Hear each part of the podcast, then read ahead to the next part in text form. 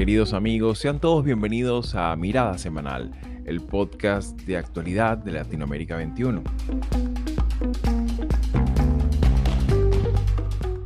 Como todos los domingos, analizaremos las principales noticias de la semana con el respaldo intelectual de Marisabel Puerta Riera y Manuel Alcántara Sáez.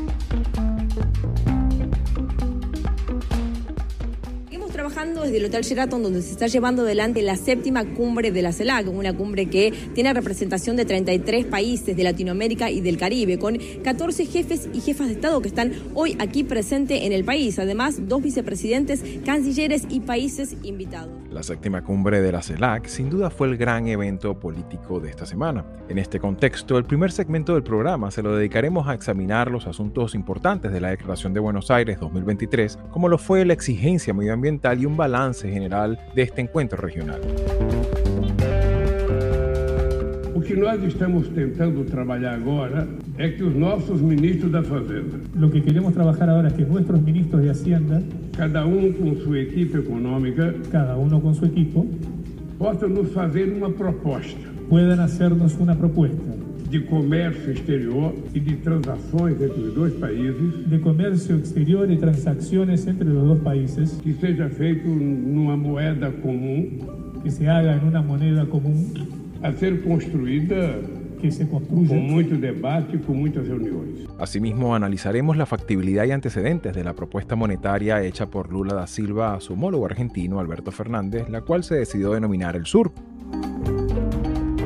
Estaba todavía la incertidumbre de qué es lo que iba a pasar con Nicolás Maduro, porque sí se sabía que primero se había concretado este encuentro bilateral entre Maduro y Lula en el marco de la CELAC que estaba previsto para esta tarde y que luego la propia delegación venezolana lo había cancelado. Eso mismo lo había dicho Lula en la conferencia de prensa que dio con Alberto Fernández aquí en la Casa de Gobierno hace unas horas. Dijo que habían pedido esa reunión, que había sido cancelada, pero que no iba a faltar oportunidad para que eso volviese a ocurrir. Y para el cierre del programa abordamos los diferentes posicionamientos políticos que existen sobre los regímenes no democráticos de la región, como es el caso de Cuba, Nicaragua y Venezuela, y su tratamiento en estos espacios regionales en los que precisamente se busca una mayor integración, pero con observancia a los derechos humanos y mejores democracias. Soy Xavier Rodríguez Franco y les hablo desde Houston, Estados Unidos. Hoy es 29 de enero del 2023.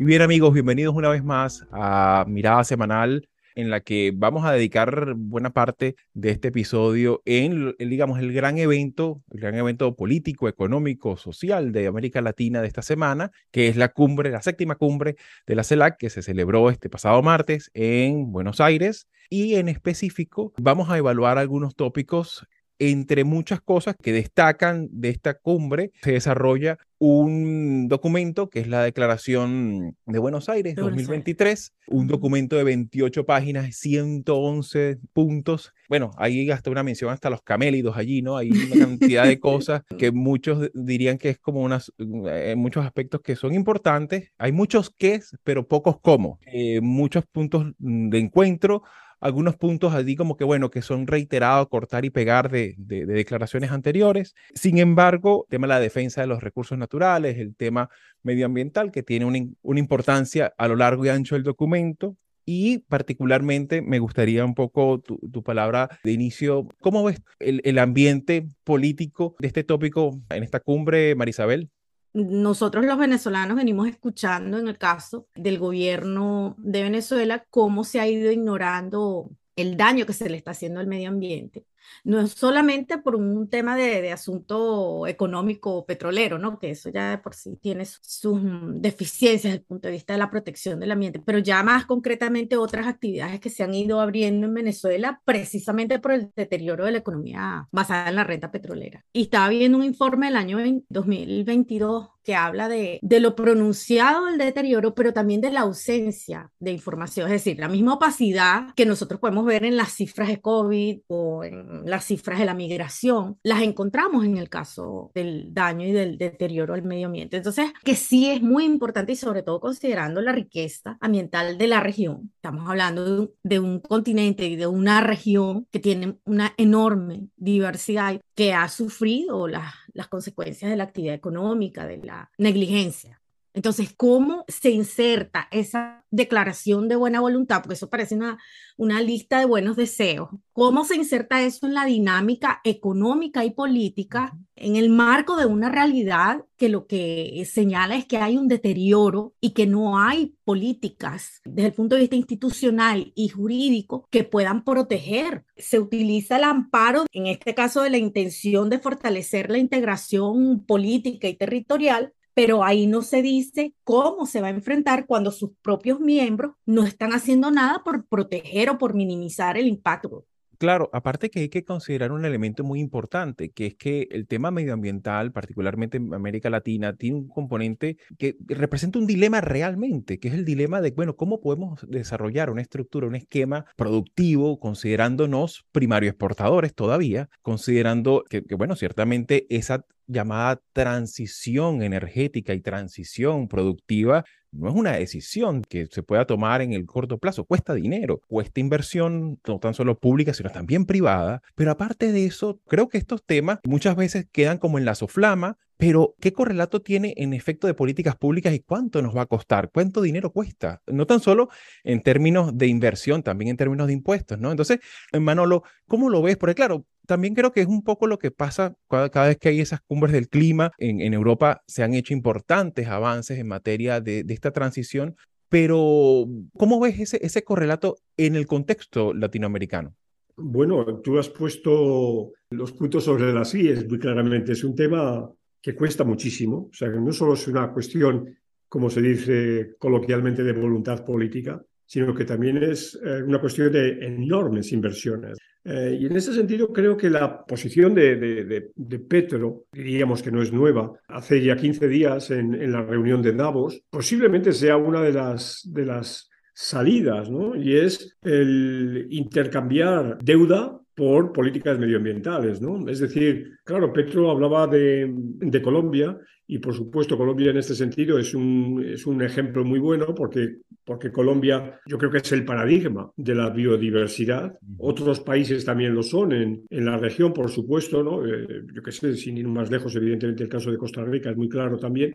Pero Colombia, la vida cuenta de su extensión, lo es si se quiere más. Y encima, además, eh, Colombia tiene algo que Costa Rica no tiene, que es la, la, la zona amazónica, ¿no? Entonces, esta es una salida. Evidentemente supone las decisiones eh, no son estrictamente regionales, sino que como este problema lo es, es una decisión global, es una decisión que, una decisión que requiere de un, de, una gran, de un proceso de negociación más extenso, pero yo creo que lo que se ha hecho en Buenos Aires, eh, en ese sentido, yo creo que es positivo, ¿no? porque es establecer una serie de elementos, de indicaciones, de, de sitios hacia, los que hay que ir que me parece que es oportuno y que sobre todo esto mm, haya, mm, hayan tomado conciencia de una manera más o menos coordinada los eh, distintos gobiernos que integran, de los 33 países que integran la CELAC. El poner sobre la mesa estos temas pues, y, ver distintas posiciones, considerando que esto incluso va más allá del aspecto ideológico, porque uno ve, por ejemplo, en el caso, eh, y a los datos hay que, hay que referirse, en buena parte de los países donde hay un gobierno de, centro izquierda, que muchas veces se tiende a pensar de que estos temas son más sensibles para la izquierda, pero ciertamente vemos que gobiernos ya en funciones de centro, centro izquierda, siguen teniendo una matriz extractivista en su materia productiva, ¿no? Es importante que este tema esté allí y que sobre todo hay una conversación técnica sobre qué implica y qué aspectos pueden ser medianamente sostenibles, porque por supuesto ningún país va a suicidarse, ningún país va a sacrificar totalmente su matriz productiva por una presión ética mundial, ¿no? O sea, en, la práctica, convengamos que estas son cosas que, que tienen un correlato a veces amargo a la hora de poner, poner las cifras sobre la mesa, ¿no? Pero precisamente en este contexto, y, retomando lo que tú comentas, Manolo, de lo importante que es que se comenten estas cosas y de estos foros, ¿crees tú que, que esta cumbre ha funcionado ya como un aspecto de redinamización, por decirlo de alguna manera, de la agenda regional, de la integración regional? Sé que es muy fácil caer en el tópico de decir soy escéptico, ¿no? pero mm, soy escéptico porque, bueno, porque a lo mejor la, la, historia me hace, me hace serlo, ¿no? Tú lo has dicho en, eh, a la introducción de, mm, de esta conversación. Eh, es un documento de, de, muchas páginas y de 111 puntos, ¿no? Parece que es una ambición desmesurada cuando la propia reunión tenía falencias, ¿no? La ausencia de Andrés Manuel López Obrador, por ejemplo, pues ya de, entrada ya era algo mm, extremadamente llamativo, ¿no? Y por lo mismo, o en dirección contraria, la presencia de un ex como es Evo Morales, que pudo llegar a tener más protagonismo, ya no solo digo mediático, sino incluso político ¿no? y, eh, y de protocolo, que el propio presidente boliviano actual, que el propio Arce, pues es también otra, otra cuestión anómala.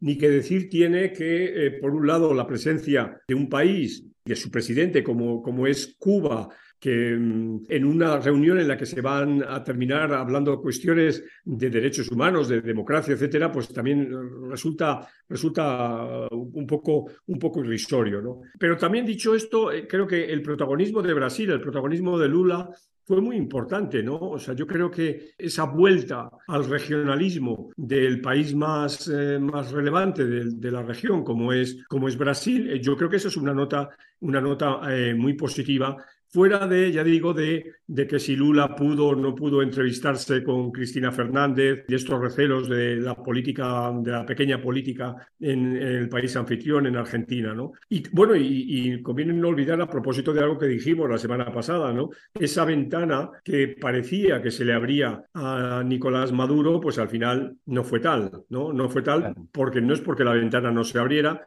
sino porque, como bien sabemos, Nicolás Maduro no estuvo presente. Todo esto, ¿a, qué me conduce? Todo esto me conduce a que CELALC ha estado eh, unos años en el invernadero, y nunca mejor dicha esta expresión, sobre todo cuando se habla desde, desde Europa estos días, pero hoy eh, se trata de relanzarla y eso va a tomar su tiempo, ¿no? Y lo que se ha vivido eh, esta semana en Buenos Aires es este inicio que ojalá sea promisorio. Yo creo que digo ojalá porque yo soy ferviente impulsor eh, intelectual ¿no? de, de, procesos de integración. Entonces ya digo, este es un primer paso, tienen que seguir otros pasos, tienen que seguir otras decisiones políticas más maduras, más comprometidas, porque aquí no dejan de ser muchas de estos, de estos cientos de puntos brindis al sol. Ya digo, hay que, hay que ver cómo transcurren los siguientes meses.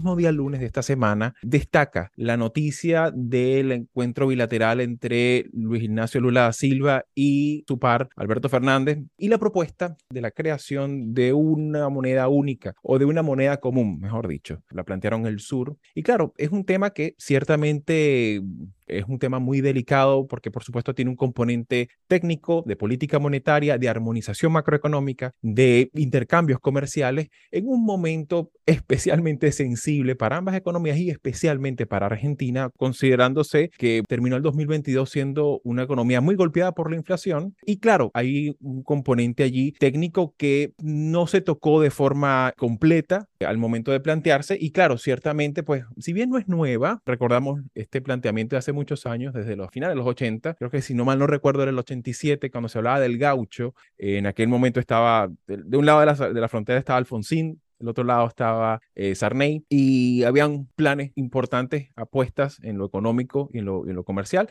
Sin embargo, quedó allí. Luego se ha intentado varias veces. La última fue con, estando Bolsonaro y, Macri. Por supuesto, no, no tuvo esa, esa solución de continuidad. En este contexto, en el que está América Latina actualmente, ¿creen que esta propuesta pudiera tener algún tipo de factibilidad en el plano de los hechos. Sé que es muy complicado, muy prematuro, por supuesto, muy delicado hablar sobre esto, pero claro, ciertamente estamos hablando de que algo que no es nuevo. Hace pocos años también Chávez planteó el tema del sucre en el marco de la Comunidad Andina de Naciones. ¿Crees que esta sea un planteamiento con cierta factibilidad? Ahorita que el dólar es una moneda con una fortaleza que destaca frente a otras y en las circunstancias en las que nos encontramos, porque precisamente el documento del Acuerdo de Buenos Aires habla de, de la necesidad de unir esfuerzos en un momento de economías en crisis por efecto de la pandemia, ¿no? Entonces estamos hablando de unas economías que han sido que ya estaban golpeadas antes de la pandemia y que ahora están en una situación de muchísima más debilidad plantearse esto en este momento, a, mí desde el punto de vista político me parece que es un riesgo, sobre todo como lo han mencionado en algunos otros espacios, hay experiencias las experiencias previas no han sido muy, muy positivas. Yo puedo entender que esta es una iniciativa que lo que busca es fomentar un, un espacio de integración y de protección. A mí lo que no me queda claro es en, en este momento preciso, desde el punto de vista de, de las finanzas cuando estamos esperando una supuesta recesión en los Estados Unidos que no termina de, de darse y, y, sin embargo lo que vemos es un repunte en el crecimiento, en las, las expectativas eran otras, un repunte sí. en el crecimiento económico, hay, hay liquidez a pesar de que ha bajado un poco la, el consumo. ¿Cómo se inserta esta propuesta? Y, y, y, los que conocemos, por ejemplo, en el caso venezolano, lo del, lo, la aspiración a tener esa moneda como para hacerle frente a las economías poderosas que se manejan en dólar. A mí no me queda claro el cómo lo van a, desarrollar. De hecho, el, documento conjunto está, es público, pues, se puede encontrar a través del portal argentino Perfil, que lo publicó. No es muy extenso, tampoco muy exhaustivo en términos de, para responder a esas preguntas, Marisabel. Sin embargo, también llama la atención el tema de que, bueno, estamos hablando que esto tiene un correlato institucional. De un lado, el caso de Brasil, el Banco Central brasileño goza de, cierta autonomía, cosa que no sucede igualmente en el caso de la Argentina, ¿no? Entonces, claro, aquí ya en, a nivel institucional hay una disparidad importante, más allá de lo, del, del desbalance en la, en la, balanza comercial de ambos países, más allá de la importancia del peso y el real, términos reales, eh, en la economía mundial. Pero una apreciación, por lo menos desde el punto de vista político, Manolo, ¿cómo ves esta propuesta en el contexto de una América Latina que no está en su mejor momento en términos de, de, de integración regional, ni mucho menos de integración económica real? Mira, Xavi, toda cumbre, yo creo, toda cumbre que, se precie, toda reunión de alto nivel que se precie, tiene que dar algún gran titular. Y yo creo que este es un gran titular. Pero claro, es un gran titular que tiene un, un costado, como muy bien ha dicho Marisabel, que es muy técnico. Es decir, la creación de una, no, de una moneda eh, en este caso con características supranacionales, es algo complicado, o sea, es algo que no es, no es sencillo, ¿no? Claro. Eh, hay un primer paso, si se quiere, una primera aproximación, no es muy complicada, que es tener una unidad de cuenta para las transacciones comerciales y financieras bilaterales. ¿no? Pero esto es eh, como bueno, en el libro de, de contabilidad, acordar un, una tercera, es decir, que no sea la moneda brasileña ni la moneda argentina, pero una tercera moneda sobre la que hablar, como una especie de, digamos, intermediación. Bueno, eso, claro. repito, técnicamente no es muy complicado y, eh, y tampoco, y políticamente es, es realmente sencillo. Eh, pero claro, otra cosa es una, una nueva moneda, eh, como entendemos una moneda, eh, con, y cuando nos, nos, referimos, en este caso siempre, claro, evidentemente la, lo, lo, más recurrente es mirar al euro, ¿no? Y lo primero, claro, que necesita es una autoridad monetaria, pero ojo, no una autoridad monetaria que ambos países la tienen, como tú muy bien has señalado, una más, un, uno más independiente que el otro, no, una autoridad monetaria supranacional, es decir, por encima de Brasil y Argentina, e independiente. Claro. Y esto, esto es muy complicado. Esto, esto eh, realmente hoy por hoy estamos hablando de un, de un, escenario de dos economías muy diferentes, con ritmos muy distintos. Eh, solo basta pensar el problema ¿no? de la hiperinflación argentina, con casi, que casi ha llegado al 100% en el año, en el año que, que eh, terminó recientemente. Y esto, eh, ya digo, es, me parece que es harina de otro costal. Pero vuelvo a lo primero, y tú me preguntabas como, como politólogo. Claro, como, como, como declaración política, y antes usé esta palabra, como brindis al sol, me parece, mm, bueno, no, no está mal, no, no está mal por, porque por lo pronto puede empezar a sonar a la gente, ¿no? Puede que la gente empiece a familiarizarse, decir, ah, pues a lo mejor algún día, dentro de cierto tiempo, vamos a tener esta, esta moneda que se va a llamar SUR o se va a llamar como sea. Y eso es construir lo que llamaríamos un marco conceptual y un marco relacional también, ¿no? En el que uno empieza a ver los problemas. Entonces uno ya no habla del dólar, ¿no? sino que puede utilizar como una suerte de señuelo o de quimera esta idea de, eh, de, una, de una nueva moneda, ¿no? Es evidente que llevamos muchísimas décadas, muchísimas tantas como, como seis décadas hablando de la integración latinoamericana en términos, en términos modernos, ¿no? en términos de que vienen a ser los procesos de integración regional que más o menos se, se ponen de largo con, el, con los tratados eh, de Roma con eh, creativos del, del, mercado común europeo. Eh, entonces, América Latina siempre estuvo en ese cargo de la integración. La Asociación Latinoamericana de Libre Comercio es un, un, proyecto de la década de 1960. El Pacto Andino, ¿no? luego Grupo Andino, el Mercado Común Centroamericano, etcétera. La ALADI, eh, el Sistema Económico Latinoamericano, ¿no? que, que tuvo su sede en, en, Caracas en los 70, etcétera. O sea, los esfuerzos por la integración latinoamericana han estado siempre presentes, pero han sido vanos. Los, los motivos de por qué eso no salió adelante son, son muchos y son, y son, eh, y son complejos y, y, que responden a distintos momentos ¿no? de, la, de la historia. Es decir, claro. esa es una asignatura pendiente que las sociedades latinoamericanas tienen. Y, repito, como como politólogo, mm, no me parece mal que eh, se haya hecho este brindis al sol. Otra cosa, ya digo, serán los pasos que se vayan a tener que ir dando de muy distinta naturaleza, de naturaleza técnica, pero también de naturaleza política, uh -huh. para conseguir esto. Pero bien es cierto que una integración regional, y aquí tenemos evidentemente el ejemplo europeo, la llegada del euro hace ya 20 años, pues supuso un paso adelante cualitativo importantísimo.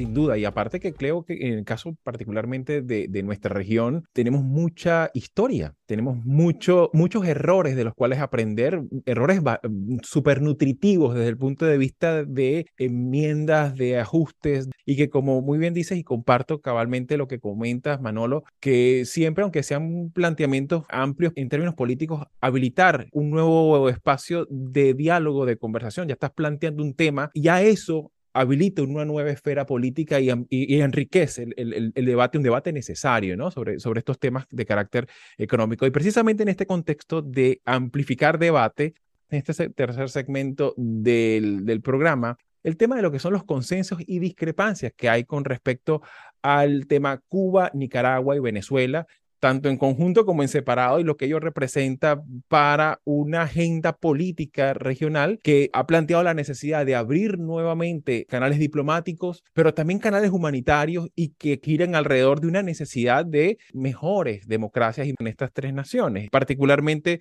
esto arranca desde el tema mismo de la invitación o no invitación, si viene o no viene, todo ese halo de misterio que hubo alrededor de una posible visita de Nicolás Maduro o de una aprehensión de Nicolás Maduro llegado al, aeropuerto de Ceiza en Buenos Aires. En fin, hay una gran cantidad también de aspectos que giran alrededor de este tema y sobre todo que en la propia, como lo decía el propio presidente de la calle Pou, en una de sus intervenciones, entre otras, que bueno, ciertamente es difícil hacer creíble la propia mm, institucionalidad y, lo, y la declaración de principios cuando hay países en los que no hay este respeto irrestricto a, la, a, los derechos humanos, a la democracia, a las instituciones. ¿Cómo llevar a cabo ¿no? una, una, una nueva agenda de integración que tenga este elemento tan particular de estos retrocesos democráticos en estas naciones tan importantes de la región?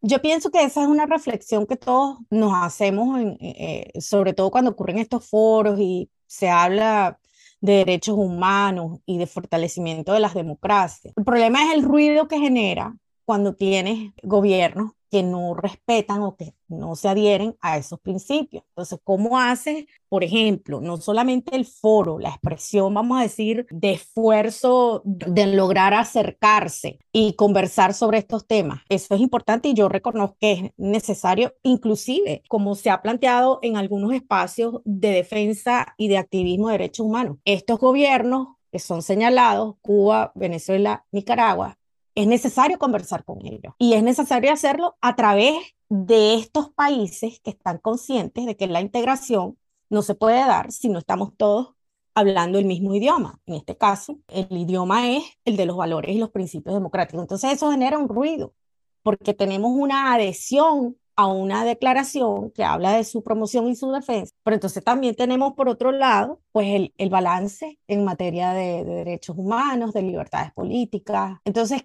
¿Cómo podemos conciliar esos dos aspectos, el, la aspiración legítima con la realidad? El tema es el cómo lo operacionalizamos. Uso el ejemplo de la migración. En el documento está la preocupación porque todos los países que, están, que se están viendo afectados por la migración, y vamos a estar claros, el tema de Venezuela es central ahí. Cuba, Nicaragua, por supuesto, coincidencialmente estos, estos países, al igual que, que, Haití, que tiene otra, otra mención aparte. Estamos preocupados por la migración, sabemos que esto está afectando internamente la política doméstica de, de casi toda Latinoamérica. ¿Cuáles son en concreto las, las políticas que podemos esperar de ahí? Eso amerita identificar la necesidad de unas políticas consensuadas en la región sobre todo para minimizar el impacto que tiene la migración que no goza de legalidad, es decir, que no hay canales institucionales para darle a estos migrantes una condición que les permite insertarse en esas sociedades. Entonces, no vemos cómo eso tenga cabida en ese discurso eh, de preocupación que es el tema que muchas veces, incluso aquí mismo en los Estados Unidos, uno escucha con esa teoría del deeply concerned, ¿no? Que bueno, estamos profundamente preocupados, pero todo lo demás que viene en el discurso, pues queda en el aire, ¿no? Eh, y sí, es verdad, o sea, ciertamente eso es uno de los temas que incluso pudiéramos volver sobre ello, el tema migración en América Latina y cómo también, de alguna manera, gracias a esos intentos de integración previo, lo poquito que hay, lo poquito que muchas veces consigue un venezolano, un guatemalteco, o, bueno, he visto también los datos del repunte de la migración salvadoreña en los últimos dos años, ¿no? También, gracias a ello, ha habido un mínimo acceso a, servicios públicos básicos, ¿no? Y bueno, qué pudiéramos aprender de ello, ¿no? Y en este caso en particular, me gustaría también, dentro de este mismo contexto, evaluar el tema de, lo que se conoce como el bloqueo, embargo o las, sanciones que giran sobre Cuba, ¿no? Estuvo presente en el documento, ha estado presente en distintos foros internacionales, por supuesto, incluso ya el mismo tema de que en, estricto sensu, de acuerdo al derecho internacional, no lo es. Ahí hay una cantidad de restricciones solapadas una sobre otra en un entramado de sanciones, de restricciones que constituyen un agravante a la situación socioeconómica que vive la isla y que, claro, se mantiene planteado en, este, en esta cumbre. ¿Cómo lo ves tú, Manolo? ¿Crees tú que más allá del simple aspecto declarativo, hay una tangible intención política de revisar este, este tema en particular, considerando que Estados Unidos no está dentro de la CELAC? Ese, ese, es, el, ese es el gran tema, ¿no? O sea, porque porque claro, cuando hablamos de, este término tan, a vez tan polisémico, ¿no? Porque uno tendría que pensar que bloqueo es bloqueo, pero no, sabemos que es, es tiene muchos sentidos ese, ese término. Eh, hay que mirar directamente a Estados Unidos, ¿no? no hay que mirar a, yo que sé, a México o a Venezuela o a Colombia, por ser países que estén también muy próximos a, eh, por ser muy, estar muy próximos a, a, a Cuba, ¿no?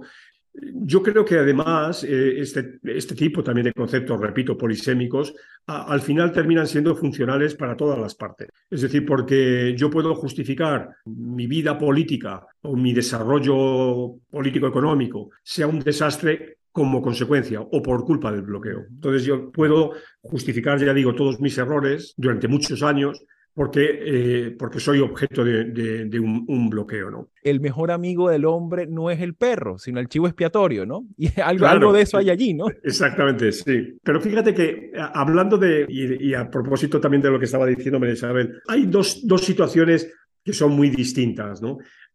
y, también me, voy a lo que conocemos, ¿no? O sea, siempre en, las ciencias sociales lo que tenemos que buscar siempre son comparaciones, ¿no? Entonces, cuando, estoy hablando de los años 70, cuando España y Portugal eran dictaduras, mm, tenían un trato con el entonces mercado común europeo complicado, ¿no? Porque por un lado había millones, y subrayo esto, millones de eh, emigrantes portugueses y españoles en los países del mercado común, eh, es decir, sobre todo en, en Francia, en Francia, eh, Alemania y también los Países Bajos, ¿no? Pero claro, los países del mercado común no trataban con España, no eran países homologados, pero había que hacer políticas con ellos.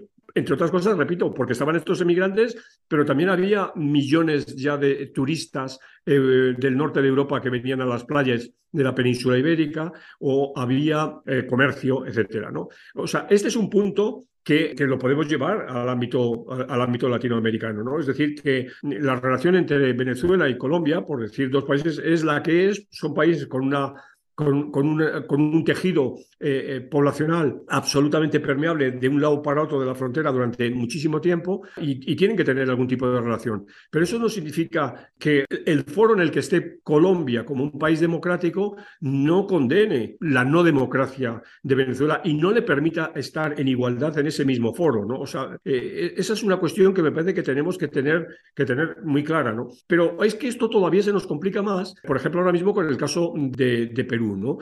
Cómo se ha producido una división entre, por ejemplo, eh, Andrés Manuel López Obrador, es decir, México, y, y Petro, es decir, Colombia, que están claramente a favor de Pedro Castillo y por consiguiente condenan eh, la situación actual, eh, y otros países de América Latina, notablemente al sur, al sur de, de, de, Perú que eh, reconocen al actual eh, gobierno de Dina Boluarte. Es decir, y, y, entonces eso ahí genera también una tensión, una tensión que debería claro. ser innecesaria entre los propios países. Volvemos a, a, al término de la CELAC, ¿no? Es decir, dentro de la CELAC ya no me refiero al, al, tema de Cuba, que siempre ha dividido, sino que un tema como el actual de, de Perú divide también a los países. ¿no? Y esta es una falencia eh, que es clásica en las relaciones internacionales, que, pero que para el caso de América Latina hace muchísimo daño en lo que antes me refería, en, en, en ese, en ese querido, deseado proceso de integración regional, ¿no? Porque claro. eh, se hacen eh, cuestiones que no deberían ser, no digo que no sean importantes, ojo, claro. pero que no deberían ser cuestiones de valoración o de evaluación por, por tercero. Aquí la famosa doctrina Estrada, que tantas veces puesto sobre la mesa México, y digo tantas veces, digo eh, a lo largo de muchas décadas, quizás debería tener un, un, punto, ¿no? Y en este caso, pues el presidente mexicano estar callado a propósito de, de lo que sucede en, en, Perú, porque es una cuestión interna, estrictamente interna de Perú y que hoy por hoy, mientras no se demuestre lo contrario, se están siguiendo los procedimientos constitucionales. ¿no? Es decir, lo que se está dando en, en Perú es una solución de acuerdo con la propia normativa legal constitucional peruana. Y por terminar y volviendo al, al, al, tema de, al tema de Cuba, nada hay nuevo bajo el sol. Es decir, todo sigue absolutamente igual. Entonces, lo único es la lucha por el, por el relato, ¿no? Por vender un, determinado relato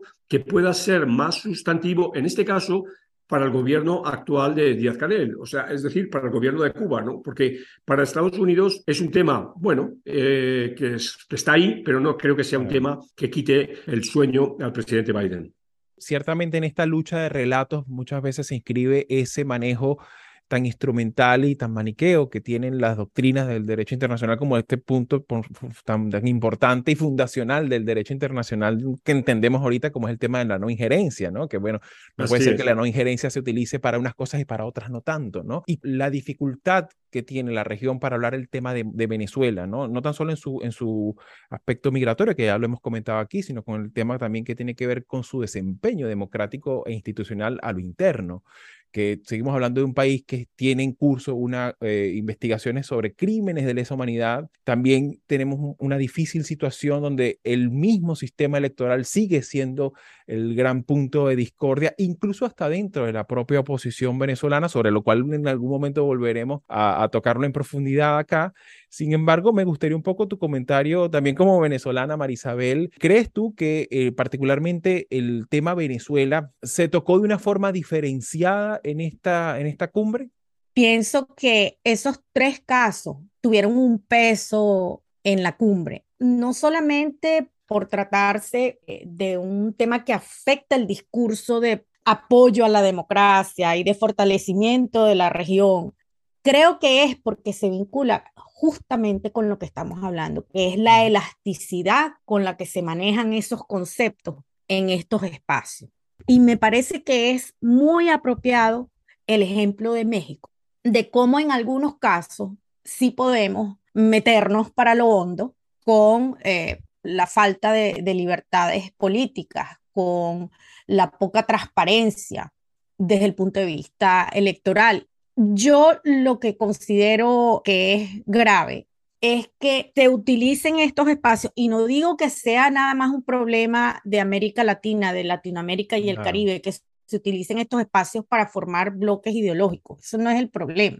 El problema es que tiene que haber un, un espacio, pero tiene que haber un compromiso mínimo. El alto comisionado de los derechos humanos está en Venezuela, no sé si ya se fue, pero él está en Venezuela esta semana ayer. Claro el, que reemplazó Volker Turk, el que reemplazó a la expresidenta Bachelet. Él está en Venezuela. Venezuela no solamente tiene esa averiguación, es que hay documentación, así como lo hay con respecto a Cuba y como lo hay con respecto a Nicaragua, hay documentación sobre la violación de derechos humanos sostenida, sistemática, institucionalizada. Entonces, una política de Estado. ¿Cómo ignoramos eso en estos foros? A mí me parece que hay una extrema flexibilidad a la hora de abordar casos. No sé si ustedes se fijaron en la foto final que, que el presidente uruguayo quedó así, como en una esquinita, y alguien comentó, mírenlo, como está solito ahí, pero eh, eso también dice mucho de la... Ese, ese no, es el, eh, no es solamente el lenguaje corporal, ¿no? Claro, claro, claro. También es como una alegoría a lo que ocurre. Muchísimas gracias a, los dos por su tiempo, por sus apreciaciones. Ciertamente, pues serán temas sobre los cuales iremos examinando. Muchísimas gracias y será hasta la próxima semana. Manolo, Marisabel. Vale, un buen fin de semana. Chao.